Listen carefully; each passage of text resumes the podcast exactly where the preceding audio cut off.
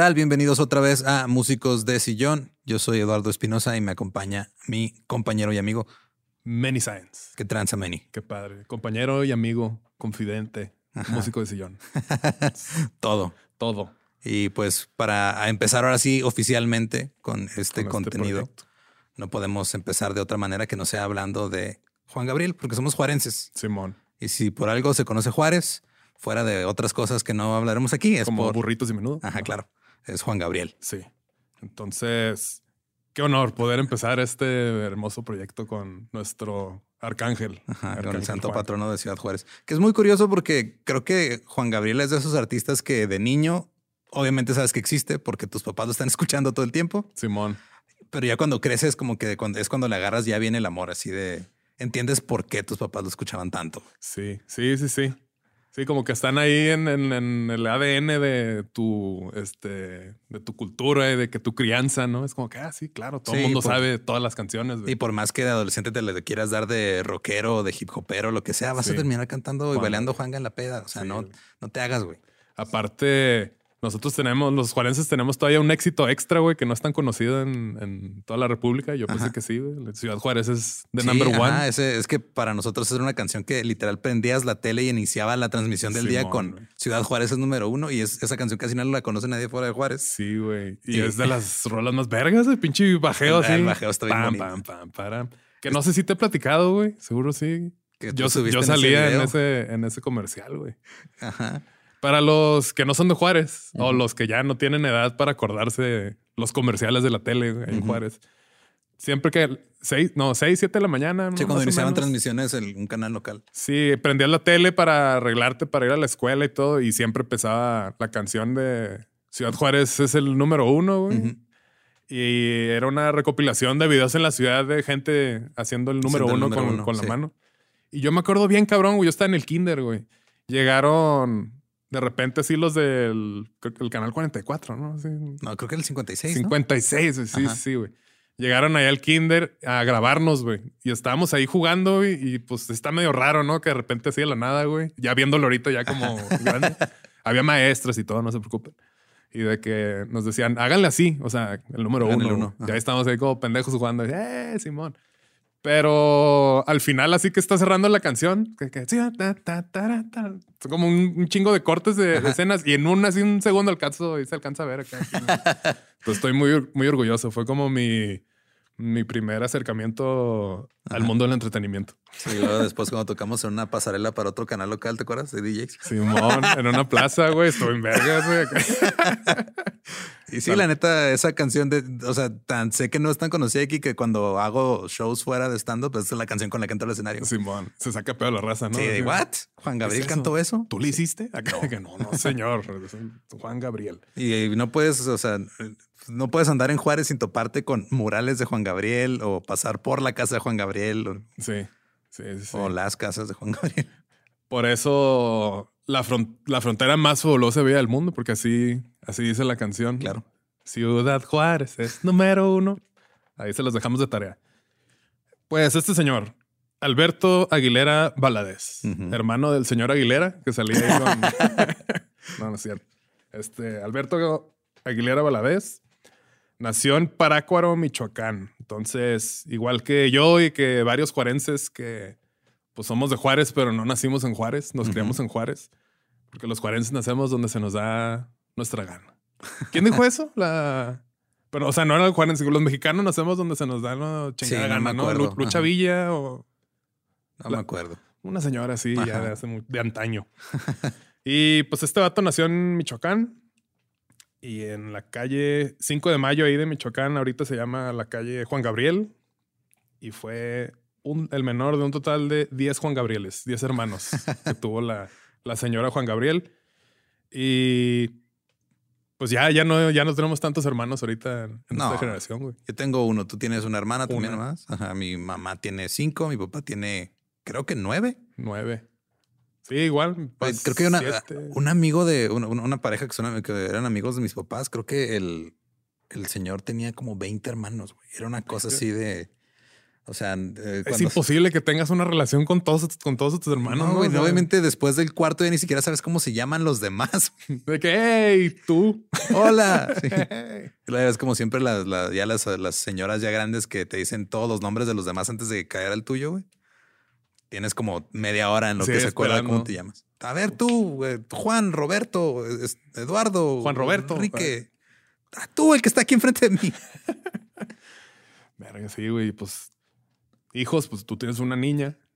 Yo no tengo hijos.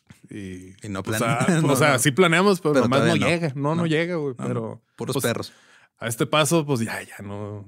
Quién sabe. Sí, no, güey. Pues bueno, Diez Juan Gabriel es el Juan Gabriel más chiquito, fue el Juan Gabriel mayor, o sea, el, que más éxito tuvo, al parecer. Y pues, como se pudieron haber dado cuenta, Juan Gabriel no se llamaba Juan Gabriel en realidad. Entonces, ahorita un pequeño spoiler. Alberto Aguilera como que no suena tan artístico como Juan Con ustedes, Alberto Aguilera. Y todos, ¿eh? Pero es Juan Gabriel. Es como, ay, hijo la chingada, güey. Sí, sí, sí, que venga, ¿no? Acá sí. Este. Ahorita vamos a ver por qué es su nombre artístico, güey. Y Alberto, cuando apenas tenía tres meses de edad, eh, en esa época, su papá, Gabriel, ay, este, se aventó un gran cagadero en su trabajo, güey. siempre, siempre me da risa decir esta parte porque, pues, pobrecito, güey. Este señor era como que de los que preparaban la tierra para, para, sembrar. Entonces, quema controlada. Eh, este señor no era tan hábil en la quema controlada. y su cagadero fue de que pues empezó a quemar unos pastizales donde trabajaba pues, para empezar a limpiar y preparar la tierra y este, talar todo para pues dejar todo listo para la nueva siembra. Pero empezó quemando un pastizal y luego ese pastizal se pasó a otro pastizal y así sucesivamente como sus 10 hijos, 10 pastizales. Y pues ya era, estaba haciendo un desmadre, o sea, ya, ya, ya, era, te estaba dañando más, más cosas que ya no le, le tocaban a él. Y pues se, se puso bien nervioso este señor, güey, que dijo, ya, ya, ya valió madre. Entonces su solución a esto, en vez de buscar ayuda para apagar el fuego, dijo, voy a aventar un río. Y se aventó un río, güey, porque no, ya, ya no tiene solución esto, ya, ya valió madre. ¿Qué voy a hacer para mis 10 hijos, güey? Si ya, si todo lo quemo. Pues que creo, que creo que jamás en la vida he entrado en un pánico tan cabrón como para entender por qué ese güey se aventó un río. Aventarte un río, güey. Ajá. o sea, ya de plano decir, ya. Ya, o sea, ya, ya. no puedo más, esto no tiene arreglo, ya valió verga. Eh, pero en vez de que me voy a colgar, güey, este, o no sé, güey, voy a buscar ayuda, no, no, me voy a aventar a, un río. Me voy a aventar algo que podría solucionar mi problema. Ajá. Ajá, es, la misma solución que si tienes mucho calor. ¿qué hago? Pues me voy a refrescar, me aviento un río, güey. Entonces, pues no sé, este señor pensó que se iban a solucionar todos sus problemas pero lo rescataron. Es que, oh no, ese señor se está ahogando. Entonces ya fueron por él. Este, pero pues fue tanto su, su shock, su nerviosismo, que aún así cuando lo rescataron, pues se enfermó muy, muy, muy culero, güey. Se le dio como una crisis nerviosa, ¿no? Ajá, un ataque pánico muy cabrón, güey. Y fue tanto su... Si, si hubiera sido el río Pánuco, hubiera sido un ataque de pánuco. Pánuco. Este es el tipo de chistes que pueden esperar de este. Tú, sacas el humor más oso de mí, güey. Siempre que nos juntamos decimos puras cosas bien pendejas. Sí, güey. Entonces. Mi lado oscuro se queda en otro podcast. Sí, yo este, alimento esa. Qué padre, güey. Hace mucho que no, no, tenía el que me hiciera ese tipo de, de, de chistes. Y pues yo también voy a decir chistes así, pero pues estamos en confianza aquí, güey. Pues total, güey, se fue en culero, lo metieron en un hospital. Este, que después nos vamos a ver un hospital psiquiátrico que era en la Ciudad de México, La Castañeda. Un lugar horrible. Lugar horrible. Ese no era un lugar de ambiente. Ese no era un lugar ambiente. gente diferente, eso sí, güey. Pues, y pues muchas personas afirman que ahí murió, güey, mientras que hay testigos que afirman que, sí es, que se escapó. Y pues este hecho inspiraría la, inspirará la canción de Sol a Sol. Y tiempo después, su mamá también tuvo pedos con sus cuñados. Todo esto fue a raíz como de esto, porque como que empezaron los pánicos de que va a haber represalias porque, sí, porque tu esposo hizo un cagadero y quemó todo, entonces nos va a meter en problemas a nosotros y acá y todo. Entonces salió huyendo y se fue a Patzingán y luego a Morelia y luego ya terminó en Juárez. la frontera más fabulosa y bella del mundo. Anoten eso, por favor. Y cuatro años después, ya cuando nuestro querido Juanga tenía cinco años, ingresó a la Escuela de Mejoramiento Social para Menores. Ah, desde los cuatro años, o sea, dijeron... Cinco, güey. Cinco años. O sea, como que más bien era que la mamá, como eran tantos hijos, o no, se, no le podía poner atención. sin esposo, güey. Pero en vez de buscar un, una niñera, güey, un daycare, no sé si existían así. No, digo, aparte no creo que tuviera los medios económicos para hacerlo. Pero como que está muy... O sea, está muy drástico. Necesito buscar un lugar en donde voy a dejar a mi hijo en lo que trabajo. Ah, lo tengo que meter en la escuela de mejoramiento social para menores. Pero, para pues, que mejore socialmente. Socialmente. Y pues era un menor. sí. Y pues digo, ella, ella habrá tenido sus razones. Y un dato curioso es que la Escuela de Mejoramiento Social para Menores en Ciudad Juárez es el edificio que hoy en día es el Instituto Tecnológico de Ciudad Juárez. Órale. Entonces, el Tec de Juárez, Las Liebres, antes era la Escuela de Mejoramiento Social. Anduvo Juanga por los pasillos. Ahí andaba ahí este, mejorándose socialmente. Y ahí estuvo durante ocho años. Ahí en esa, durante esa etapa de su vida, conoció a un maestro en hojalatería que le enseñó a trabajar y prácticamente se convirtió como en su figura paterna. Ojalá te dediques a esto en un futuro. Ajá. Ojalá te dediques a esto en un futuro. señores, señores, músicos de sillón. ¿Cómo crees que se llama este maestro? Díjole. ¿Qué será? No sé. Javier. Ramiro. Ramiro. No, se llamaba Juan Contreras. Nice. Entonces, pues bueno, ya pueden deducir que su nombre artístico fue de sus dos figuras sus dos figuras paternas, ajá. Que pues yo creo que más bien fue este, porque pues en los cinco años, ¿no? Por algo puso primero a, Juan, Gabriel Juan, así, ¿no? Aparte, Gabriel Juan tampoco suena tan chido. Sí, no, tiene que ser el orden así, Juan, Gabriel, que remata. Ajá. Es como Juan, Juan, hay muchos Juanes. Gabriel, ay, güey. Juan Gabriel. el Juan Gabriel. Pues este, este señor se convirtió como en su figura paterna. Este, además de enseñarle cómo ganarse la vida, este, Juan le enseñó los amplios conocimientos musicales que él tenía. Eh, así como a tocar la guitarra. Creo que la mayoría de los que empiezan con, con la música es pues con la guitarra, ¿no? Es que es como el instrumento, o sea, la guitarra y el piano son los instrumentos más accesibles, pero creo que la guitarra es un poquito más común que porque tener un piano es mucho más difícil, güey, porque no es un instrumento que puedas cargar a todos Por lados. espacio y aparte pues creo que es más barato con conseguir una guitarra. Que sí, la neta. Que digo, en el piano está más visual cuando te están tratando de enseñar la, teoría. ajá, el piano es buenísimo para, para aprender teoría. La guitarra, por lo fácil que es de transportar y de irte a una, una fiesta a tocar Wonderwall y arruinarla, güey. por eso mundo, por eso todo el mundo toca guitarra. Sí, güey. Oh, deja tú, güey. Acá este, la de Come As You Are. De que, ah, yo sé tocar la guitarra. ¿eh? y hasta ahí ya. eh, pues este le enseñó a tocar la guitarra. Este, ah, sí, es que me, me, acordé ahorita que dije que el piano está más visual. En una de, de mis mil intentos de ya realmente empezar a estudiar bien la teoría musical, explotó mi mente cuando vi que la octava era literalmente ocho. Ocho. Ay, güey, pero es una octava, güey. Es que la música tiene muchas matemáticas. Sí, güey. Pero pues las puedes ver así en el Ajá, está chido, está chingón.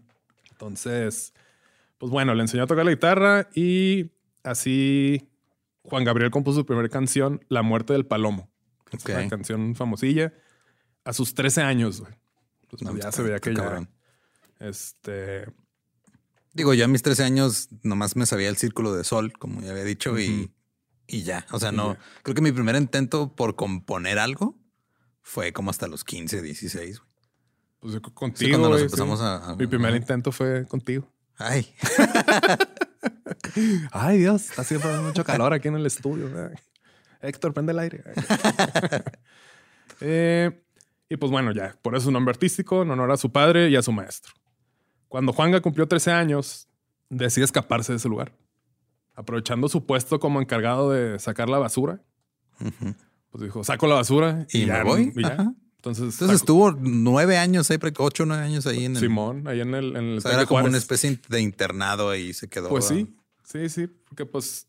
En una parte, pues le funcionó a la jefa, güey, porque pues sí. Es que sí, o sea, es que neta, ponte a pensar en, güey, tienes diez hijos, no tienes los recursos para darles todo lo que necesitan y pues, el papá se aventó un río acá güey, el menor inconveniente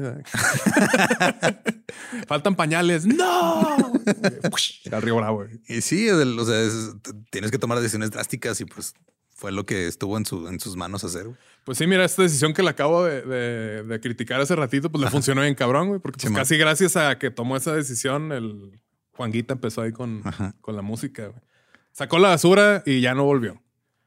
Este, Alberto ansiaba que la gente escuchara las más de sus 100 canciones que ya había compuesto. No mames, güey, 100 canciones antes de llegar a la, a la adolescencia oficialmente. Sí, güey, antes de, de ya ser exitoso. O sea, realmente el vato ya cuando le llegó el éxito, el vato ya tenía, todo, un catálogo así. Ah, ah, Simón. ¿Quieres otra canción? Claro, déjame reviso las 100 que escribí cuando tenía 13 años y... Qué cabrón. Este... Eh, en el 68 viajó a Tijuana y de ahí pues se cruzó a California porque pues como que siempre ha sido el, sueño ir ahí a Cali. Sí, la neta. Y, como que era, sigue siendo común, ya no es tan, ya no es tan común, porque ahora es más fácil establecerte desde otros lugares.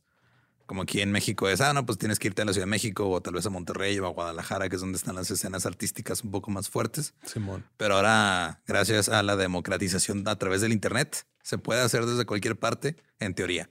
Pero no podemos negar que hay más facilidades en lugares donde existe la industria, que en este caso, pues Aquí en México sigue estando en la Ciudad de México la mayoría de la industria de entretenimiento. Sí. Allá en Estados Unidos sigue estando la mayoría en California y en, y en, Nueva York. Entonces, obviamente, si logras como que establecerte primero en tu, tu ciudad, pues vas a buscar otras cosas.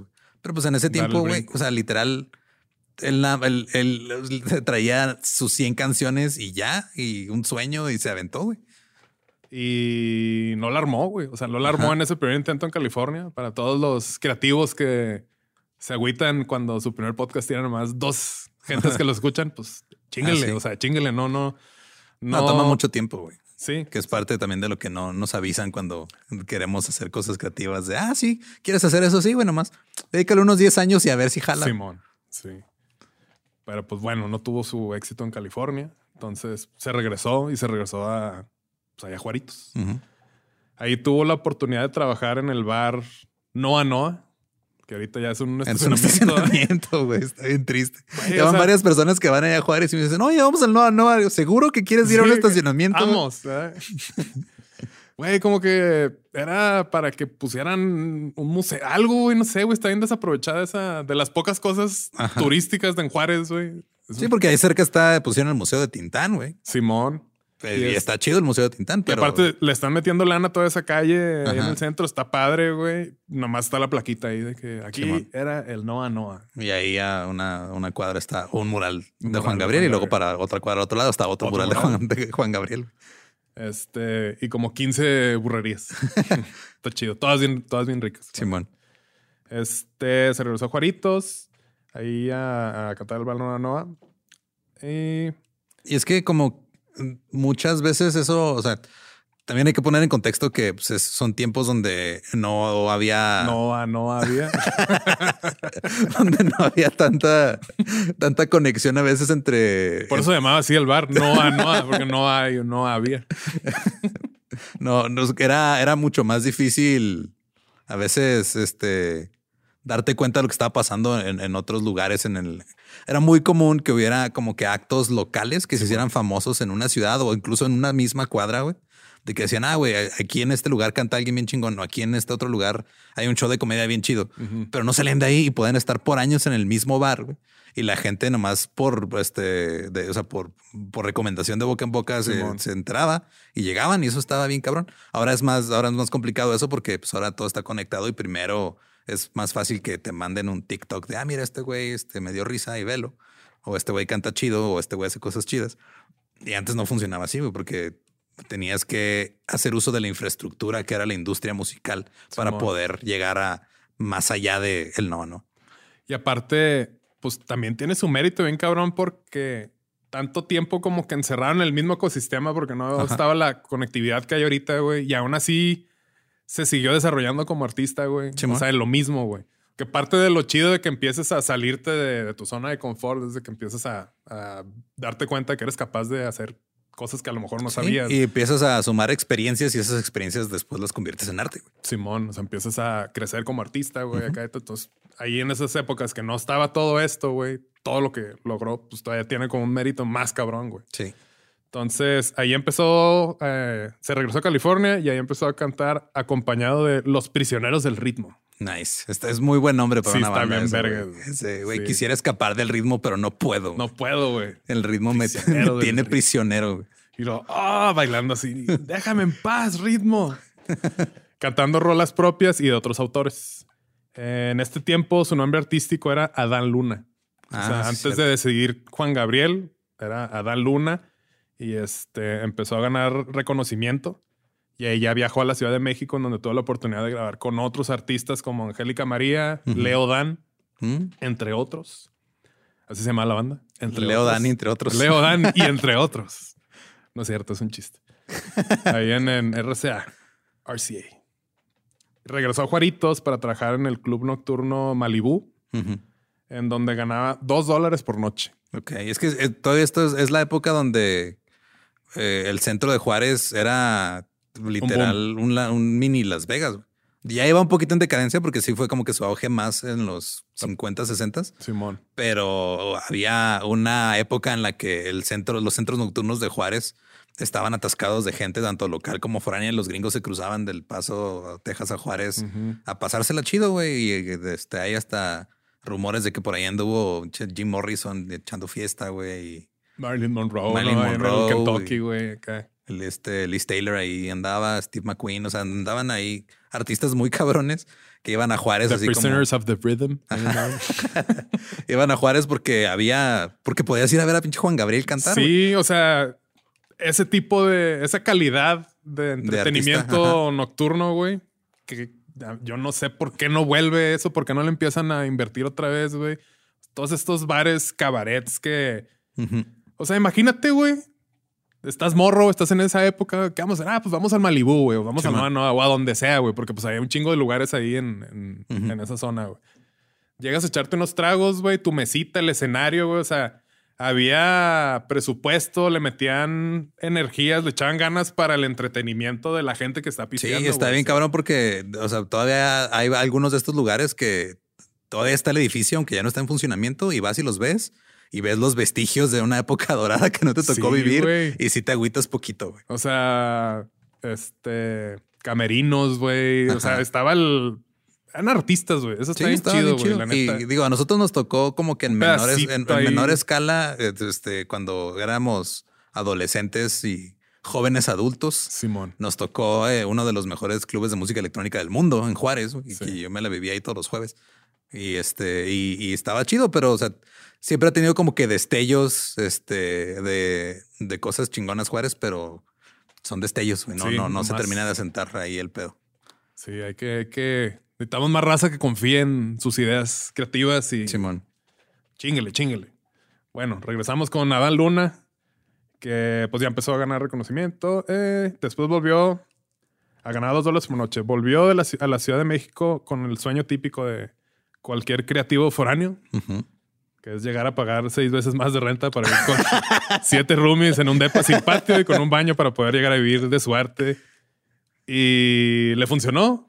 No, fue acusado falsamente de robo y lo metieron a Lecumberri. Sí, güey, qué triste. que su papá en la Castañeda y, y él en Lecumberri, güey. Y ahí cantó con los prisioneros. Nada más. Sí, pues ya canté con los prisioneros del ritmo. ahora ya nomás prisioneros, los prisioneros. secas. Y ahí duró 18 meses, güey. Es un año y medio, güey. Es un chingo, sí. Un año y medio por algo que no hizo, güey. Este. Hasta que la cantante Enriqueta Jiménez le ayudó a salir para después ser la primera artista en grabar un tema de Alberto Aguilera, Noche a Noche. O sea, aparte. Es que también luego se nos olvida que Juan Gabriel, o sea, te empezó primero como compositor a vender rolas y todo. Y luego ya él como. Y luego ya como él interpretando sus propias canciones. Sí, para los que mamamos a Dr. Dre porque hizo todo el rap, este, Dr. Dre no tiene nada en comparación de. Sí, la neta, si ves, ves así como que digo, eventualmente vamos a llegar a eso, pero toda la cantidad estúpida de créditos que tiene Juan Gabriel en, discos, sin colaboraciones y todo, güey. No sí, güey, está muy cabrón este señor. Estaba. Este, bueno, o está. Ahora ya se murió, ahora sí otra vez, ¿no? Otra vez. De COVID. Sí, Como tres veces ya. Ya todas las variantes lo han matado. este. A ver, ya así. Después de que ya grabó esta señora el tema de Alberto Aguilera, lo llevaron con el director de RCA y ahí ya se armó el cotorreo, güey. Le pusieron ya productores, le hicieron su primer contrato para iniciar su carrera y ya poder pagarse un depa decente en una zona céntrica. Chingón. sí, ya puedo vivir en la Roma. Sí, que bien, ya no más necesito dos roomies. ya no necesito siete. Su primera etapa como artista comenzaría el 4 de agosto del 71, cuando dejó ya su nombre artístico de Adán Luna y adoptó Juan Gabriel en honor a su profe y a su padre. Juan Gabriel del Río. De inmediato su tema No tengo dinero salió a romper madres y colocarse en los primeros lugares de popularidad. Creo todo mundo este, automáticamente nace con esa canción ya instalada en su, software, ¿no? Acá. Sí, escuchas No tengo dinero y entonces ni nada que dar. Sí, ni nada que dar. Lo único que tengo es amor, para amar. La Orquesta Sinfónica de Londres, en Inglaterra. La Orquesta Sinfónica de Londres grabó una versión instrumental de esta canción vendiendo un millón de copias, güey. No mames.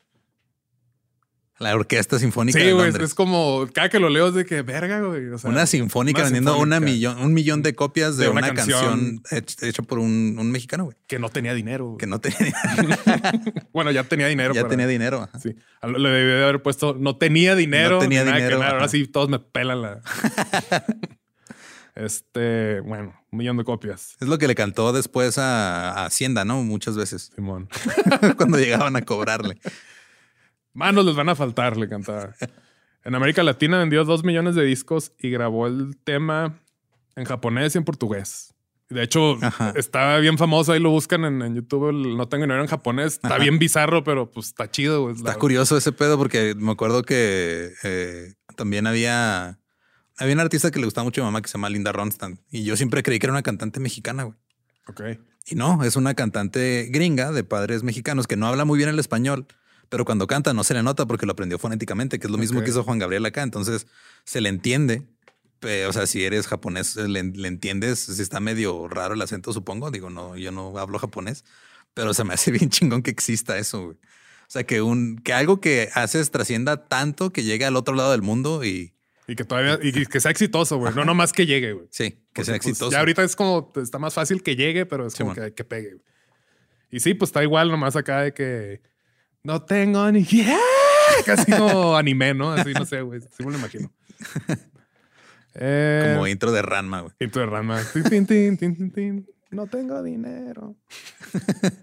Seguían rompiendo madre sus baladas y varios artistas empezaron ya a interpretar sus canciones porque pues todos querían entrarle al tren de romper madres juntos, ¿no? Sí, claro, pues es que cuando tienes una máquina de éxitos como lo es ese güey, o sea, obviamente todas las disqueras van a querer algo y ahí sí fue muy inteligente RCA en esa época de decirle, pues, el contrato con nosotros, güey, si quieres trabajar con Juan Gas a través de nosotros. Simón, sí, sí, sí. Y quedándose con un, digo, a Juan Gabriel no le fue mal, pero a la disquera le debe ido de no mames.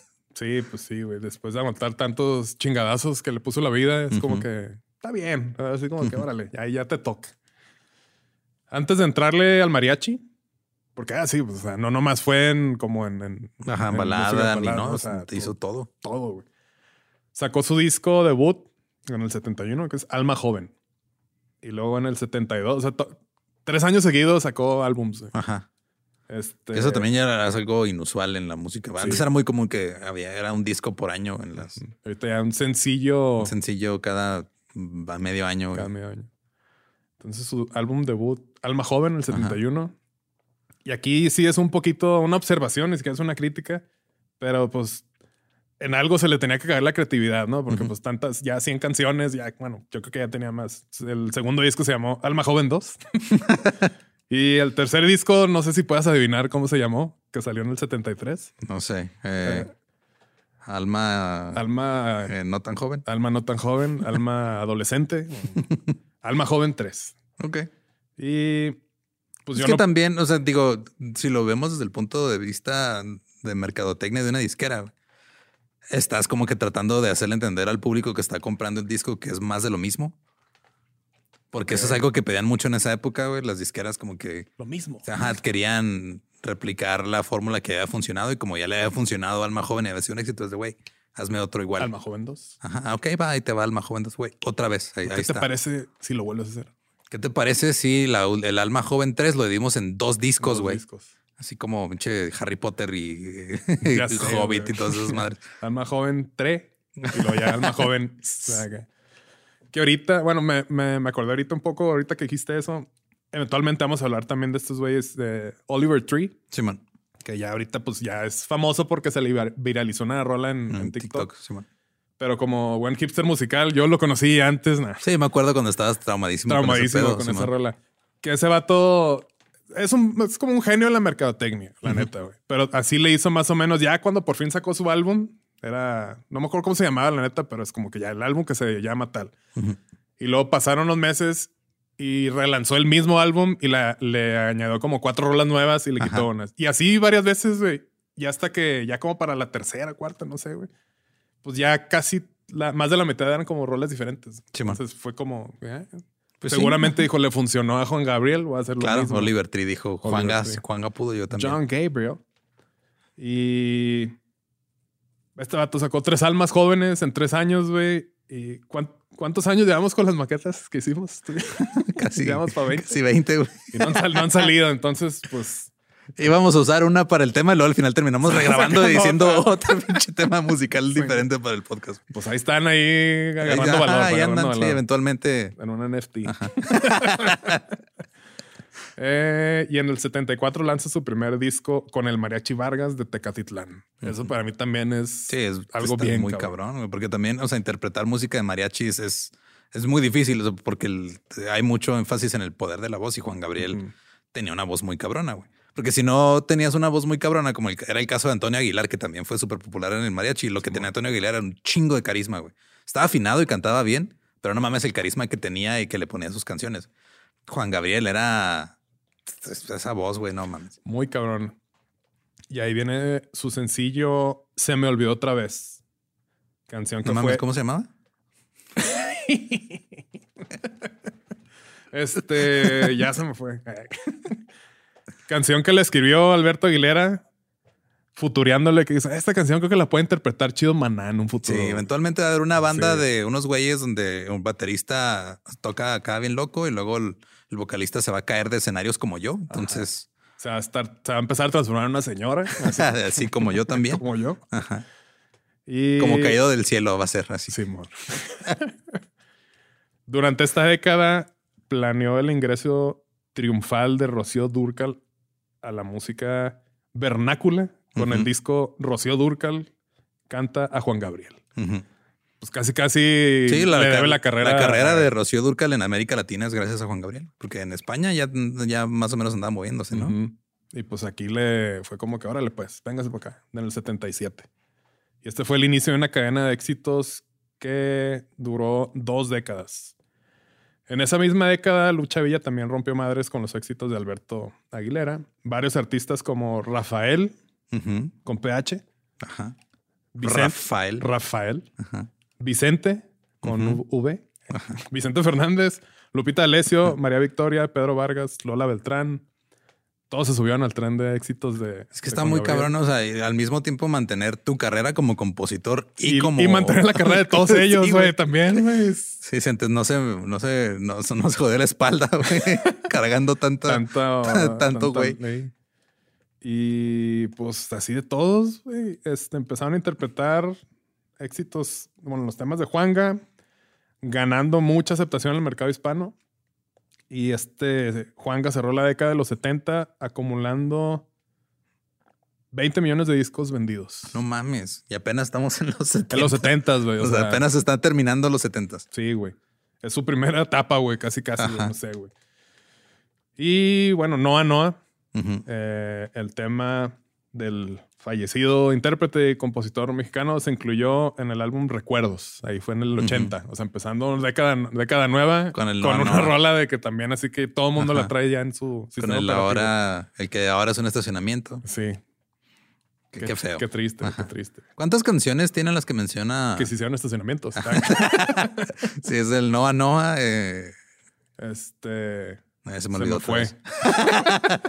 no, eh, ah, porque tiene tres canciones que yo recuerde que mencionan algo específico de Juárez, que es la del Noa Noa, la de la frontera, que es como la más conocidilla que hizo eso, y la de Ciudad Juárez es número uno, que casi nadie lo conoce fuera de Juárez. Pues sí, ¿no?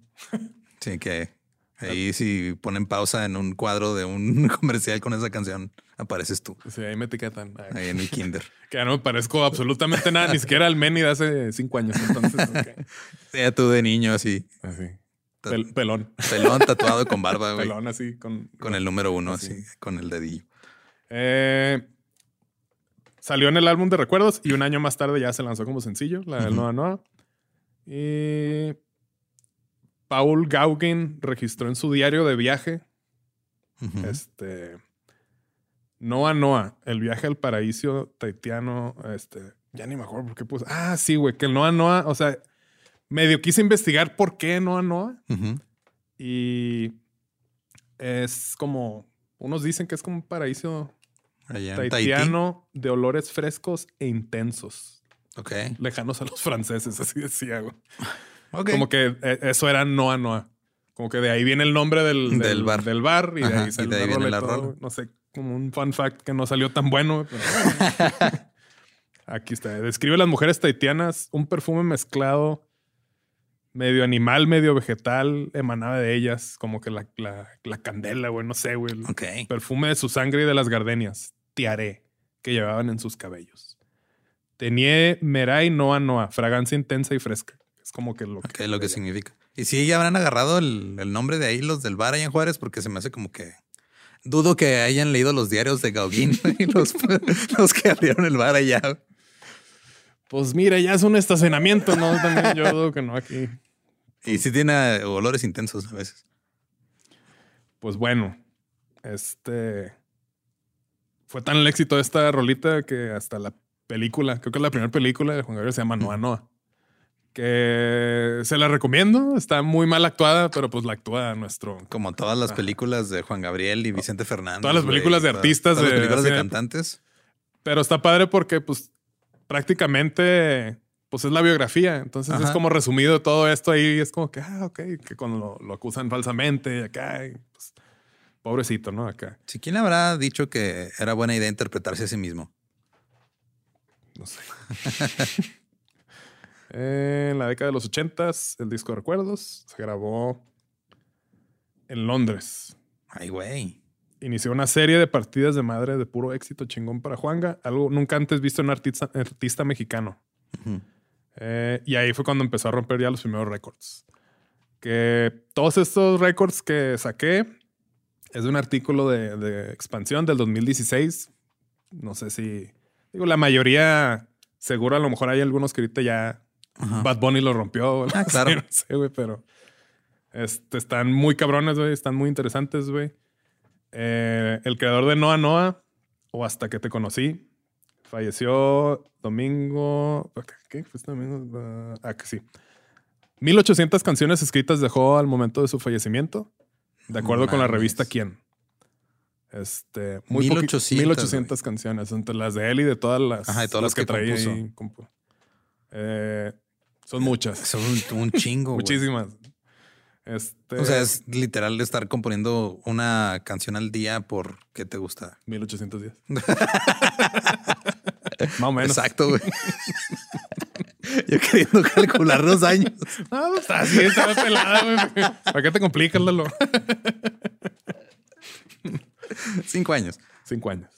Eh, a ver, números que ilustran un poco la carrera profesional de este vato. En 1990 rompió los protocolos y se presentó en el Palacio de Bellas Artes. Sí, porque el, Palacio de Bellas Artes estaba reservado para música de orquesta y cosas, artes finas, por artes decirlo. finas, entre comillas, no para música popular. Sí, exacto, no para música popular y pues, recinto cultural más importante del país, el Palacio de Bellas Artes. 150 millones de álbumes vendidos como intérprete, según la Academia Latina de Artes y Ciencias de la Grabación. Ajá. Como si vendiera un álbum al día por 150 millones, de, días. Más o menos. sí, no, pues está, datos chingones aquí en este podcast. Es también lo que pueden esperar. se, llama Músicos de Sillón, Matemáticos de Sillón. 75 millones de discos vendidos como productor. Es un chingo, güey. Muchísimo. Y este dato se me hace muy cabrón, güey. La neta, muy, muy cabrón. ¿eh? ¿Cuántas lágrimas derramadas? Este, gracias a Juan Gabriel. ya sé, güey. ¿Qué, río? O sea, ¿cuántos océanos hemos llenado de lágrimas? Mínimo un río donde su padre se puede haber tirado otra vez. Sí, sí, sí.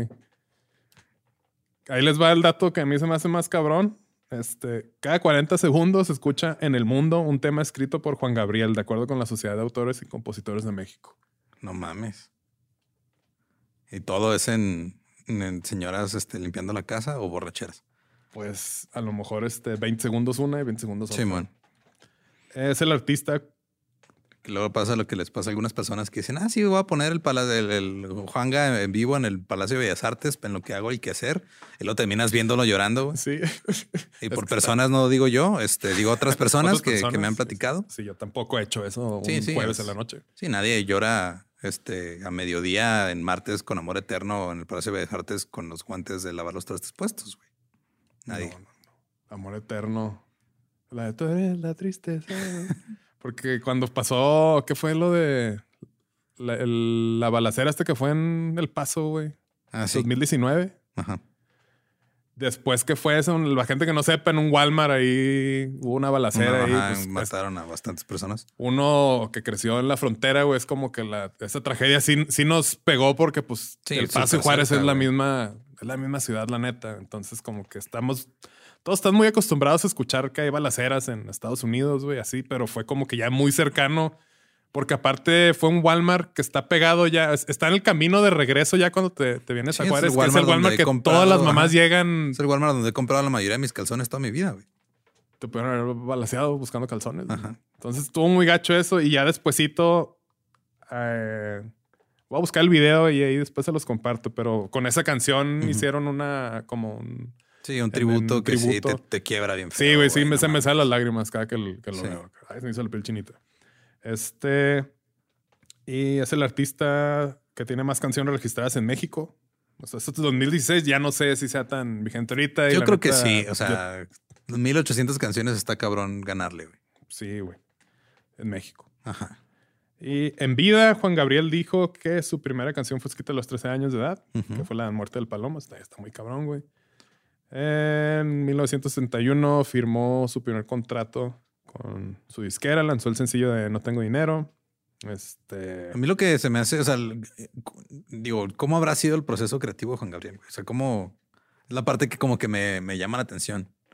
O sea, ¿será de que se le ocurría la melodía, empezaba a cantar o de repente agarraba, se ponía a tocar acordes y luego le ponía la letra encima, güey? O... No sé, pero qué, qué, qué, interesante hubiera sido verlo trabajando, ¿no? Como que es este pedo de porque pues, a, todo lo que le estoy diciendo parece que de repente sí se despertaba y lo, ah, 500 canciones nuevas, ¿no? O porque si hay un pedo muy cabrón de, digo, yo, yo me acuerdo que una vez es que escuché una entrevista de un músico que admiro mucho que se llama Ben Gibbert, que es el guitarrista y vocalista de Dead Cup for Cutie, que él decía, yo he escrito muchas canciones, pero la neta, la mayoría están bien culeras. No tantas como John Gabriel. Ajá, no tantas. Pero a lo que él se refería es de que, ok, güey, tú y es algo que también este menciona Stephen King, pero él es él enfocándose a lo que hace como escritor de novelas. Es si tú te quieres hacer llamar a ti mismo un cantautor o un escritor, pues te tienes que levantar a escribir aunque no tengas inspiración, güey. Pues sí. Entonces, o sea, se vuelve hasta un proceso de, ok, o sea, vas, te levantas, agarras tu guitarra o lo que sea, te pones a componer algo. Si sale algo chingón, qué bueno. Si no, ni, ni pedo, güey. Es, es tu jale y no siempre sale bien el jale. Pero con eso estás listo para que cuando te llegue la inspiración, puedas este, estar más preparado. Estar, ajá, tener la habilidad de decir, ok, esta rola va a quedar chingona, güey. Y sí me intriga mucho porque hay como muchas personas que parece que de algún modo están conectados a algo que los demás no. Simón. Que de repente les llegan las ideas y logran plasmarlas y aparte logran hacer tantos éxitos, güey. Sí, porque si son 1800 canciones, güey, cuántas canciones que no habrán llegado como a, su versión final o cuántas ideas no ha de haber descartado. un chingo. Está cabrón, güey. Tenía, de hecho, creo que eh, en, el concierto del Palacio de Bellas Artes, el saco que trae de lentejuelas, trae una lentejuela por cada canción que compuso. y la vez que se cayó, que realmente no se cayó, fue una performance en este honor a su ah, ah. padre que se aventó en el río. Eh, también, según este, esta nota, es el cantautor que más ingresos por concepto de regalías ha generado. Ok. Entonces, pues tiene sentido, ¿no? Tiene tantísimas canciones. En México, o sea, en Latinoamérica, en México, porque digo, no creo, ahí sí, no creo que le gane a, a Lennon y McCartney. ahí sí dudo que le gane. No, fue en, México, porque es el, aquí puse las siglas que ya se sí, es la Sociedad de Autores y Compositores de México. Ok. El SACM. El SACM. Eh, la revista Billboard lo colocó como el artista número 18 con más ganancias en el 2015, gracias a los 31.8 millones de dólares que consiguió en el tour que realizó ese año tan solo en Estados Unidos y Puerto Rico. No mames. Cabrón. El tour que realizaba por Estados Unidos durante ese año ya había recaudado 11.6 millones de dólares, de acuerdo a Billboard.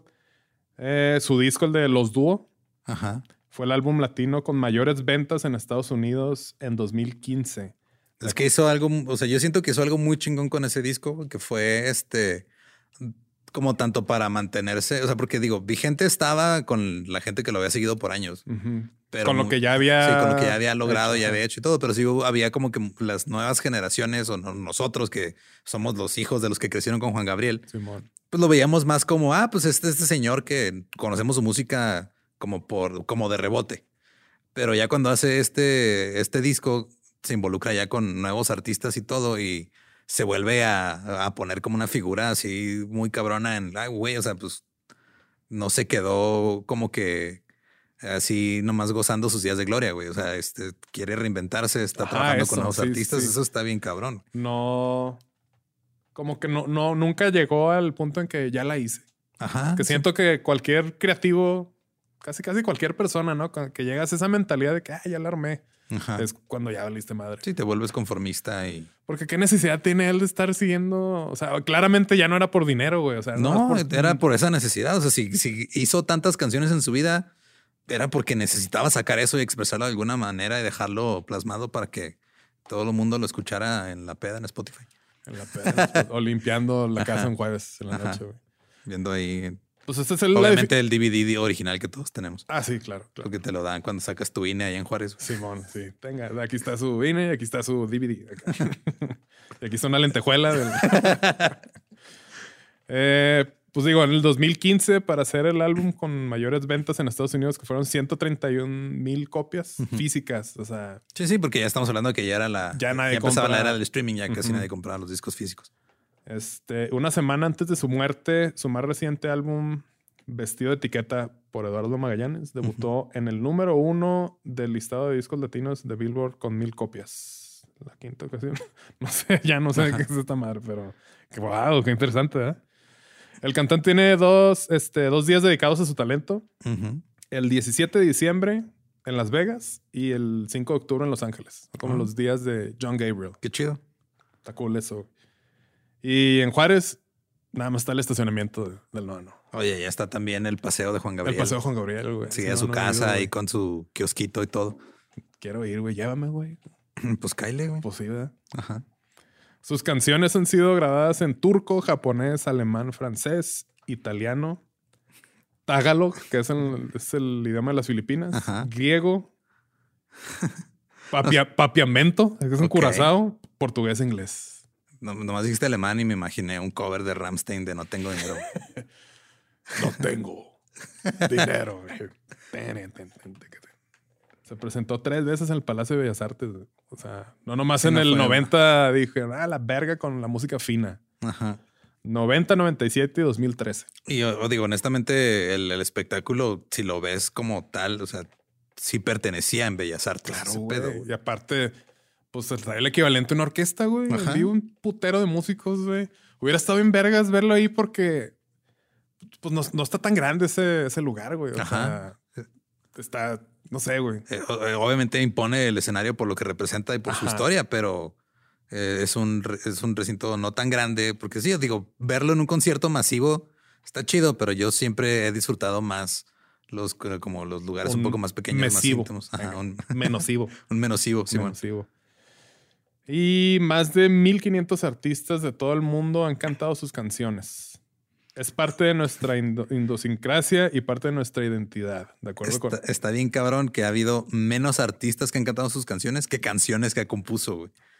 Simón. Está muy cabrón eso, güey. Chinguense esa.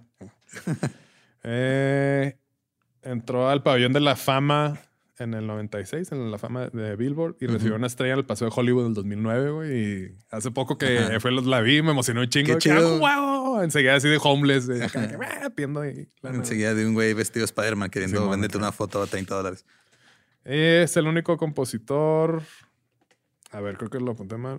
Es el único compositor que. Es que es el único compositor vivo que ha recibido todos los, ah, todos los reconocimientos que se pueden otorgar a alguien dedicado a la música en Latinoamérica. O sea, todo lo que le podían dar se lo dieron. Ajá, todo. Qué chingón. Este. A ver, ¿qué otros tengo aquí? Ah, en el concierto que hizo en el Zócalo. Ajá. En el. En el 2000. Este. 350 mil personas asistieron, güey. Es como. un chingo de gente. Son casi tres estadios aztecas, güey. Ajá. Sí, ¿no? Le quedan como 110 al, al Azteca, güey. Bueno, pues como. O sea, si lo habilitan todos, sí, ¿no? Quedan como 100, y algo. Más lo que, los que quepan en, el, en la cancha. Es que creo que no pueden habilitarlo todo a menos de que sea como que al centro del escenario, ¿no? Simón. Sí, porque. Si tapan tapa la, mitad de la cancha. Tapa la cabecera, sí. Este, cifra que no ha sido igualada, pues hasta hasta, hasta ahora, que fue el que hasta ahora que escribía el episodio. Según yo, pues no, güey. 351 mil personas tendrían que ir a un concierto para. Ajá, 350 mil, un personas. 350 mil, sí, músicos de sillón, no es matemáticos de sillón. Ya se, se aclaró eso, ¿no? Entonces. Pero estaría bien chingón que pusieran una regla, güey, en el Zócalo, así de no, este pedo no se puede romper, güey. Ajá, no. No de se que puede. llega una pareja y, y, uno de ustedes puede entrar, el otro se tiene que ir a la chingada. Acá, sí, disculpen. Bueno, pues. Y mm, en el 84 que sacó el álbum de recuerdos número 2, vendió 16 millones de copias y se hizo la producción más vendida en toda la historia de México en, o sea, en el 84. Entero de récords. Llega, ha de, llegar a un punto en el que ni cuenta se daba que estaba rompiendo tantos récords, ¿no? O sea, como que de repente normal decían, ah, sí, rompimos tal récord, ah, sí, cuélgalo ahí en el ah, cuarto de récords. Ah, ponle otra lentejuela a mi, a mi chamar. Y entre los músicos que colaboraron con el Divo de Juárez están el trompetista Wayne Bergerón. Dije, si lo habré escrito bien. que trabajó con Neil Young, Ray Charles, Queen, Frank Sinatra. O sea, Ajá, músico de sesión muy cabrón. Bien cabrón. No de sillón, güey. De sesión. y pues ya son todos los datos que conseguí de este vato, güey. Este. Realmente fue como una. Pues un resumen Ah, sí, porque honestamente podía, o sea, podríamos hacer un programa de, de cada década, güey. Cada, álbum, güey, no sé, güey. Ajá, y analizando cada etapa como, como compositor y como músico, güey, pero no mames, es que, o sea, es de esas personas que literal es uno en un millón, que digo, uno en un millón creo que quiere decir que hay como siete mil, entonces tal vez menos que Uno, uno en un billón, tal vez. Pero pues sí, güey, justo como decías, de que todo el mundo sabe quién es Juan Gabriel, güey, pero sí vas como que poniendo la atención conforme vas creciendo, güey, y ya te vas dando cuenta. Conforme te vas deshaciendo de prejuicios pendejos que tú, tú solo te pones cuando estás formando tu identidad en tu juventud, ¿no? Como que. Sí, porque digo, otra cosa que está bien interesante, güey, que, o sea, Juan Gabriel, una persona claramente homosexual, güey, en este nivel de éxito en un país tan homofóbico, güey, tan misógino y todo, está bien cabrón, güey. Es así como la doble moral ahí. Sí, o sea, que trascienda el prejuicio y se vuelva tan exitoso está muy cabrón. Porque, pues no sé, mi, abuelita paterna, en paz descanse, como yo creo que hay un chingo de abuelitas así, mega fan de Juan Gabriel, güey. y, y, le decían así de que, este, Porque pues como abuelita, sí, que pues, la mayoría son homofóbicas por, por naturaleza. Ajá. Ay, pero pues es homosexual. No, no, no, no, no, se enojaba. Ajá. Entonces, no sé, se me hace bien. ¿Cómo va a ser homosexual ese señor que está vestido de rosa con lentejuelas? con lentejuelas y besando al trompetista. pero, pues no sé, güey, yo la neta no creo que nos vuelva a tocar a otro, otro Juan Gabriel, mínimo en esta generación. No sé, ¿tú qué opinas?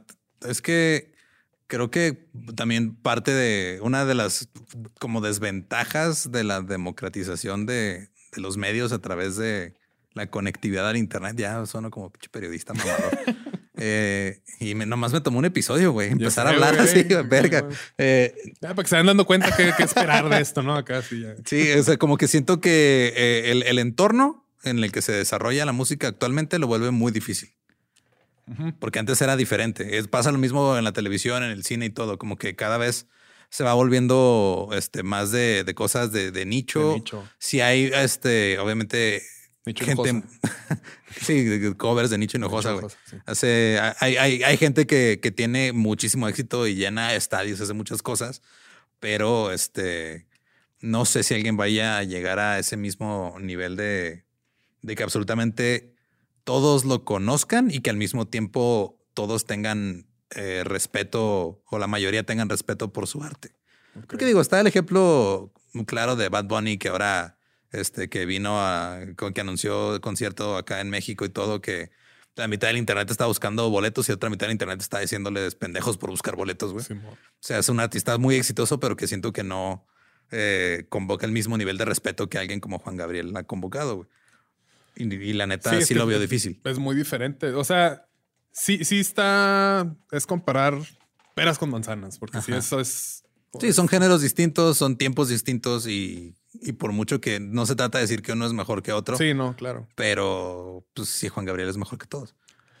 Pues básicamente, güey. Sí, güey, porque este, aquí no discriminamos por música, la neta, es parte de lo que me gusta a mí platicar en mi discurso es este, toda la música está chida, o sea. Sí, todo tiene su lugar. Que no te guste a ti personalmente, pues es bien diferente, güey. Que honestamente a mí me costó trabajo quitarme ese estigma que yo solo me puse, güey, cuando estaba adolescente, que ah, sí, todo el mundo nos ponemos eso. Sí, güey. sí, ah, el, el cuando nos conocimos me viera ahorita que de repente puedo poner Bad Bunny, güey. Ajá.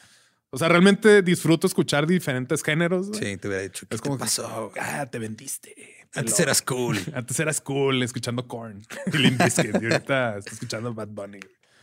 Pero como que ahorita es bien diferente de que sí, Bad Bunny está, está muy cabrón. A mí me gusta su música y todo, pero pues trae un equipo bien cabrón para tener tanto éxito. Lo llegaremos a platicar en, otro capítulo. Sí, se vuelve, o sea, hay, hay una que también Juan Gabriel lo tenía, o sea, pero Juan Gabriel era, era, era otra época, la neta. Lo, tenía, pero a lo mejor no lo necesitaba, no sé, porque era demasiado el talento y como dices que está conectado a algo que... Sí, siento que Juan Gabriel era, o sea, necesitaba un, equipo que lo ayudara como a aterrizar. Ajá. este...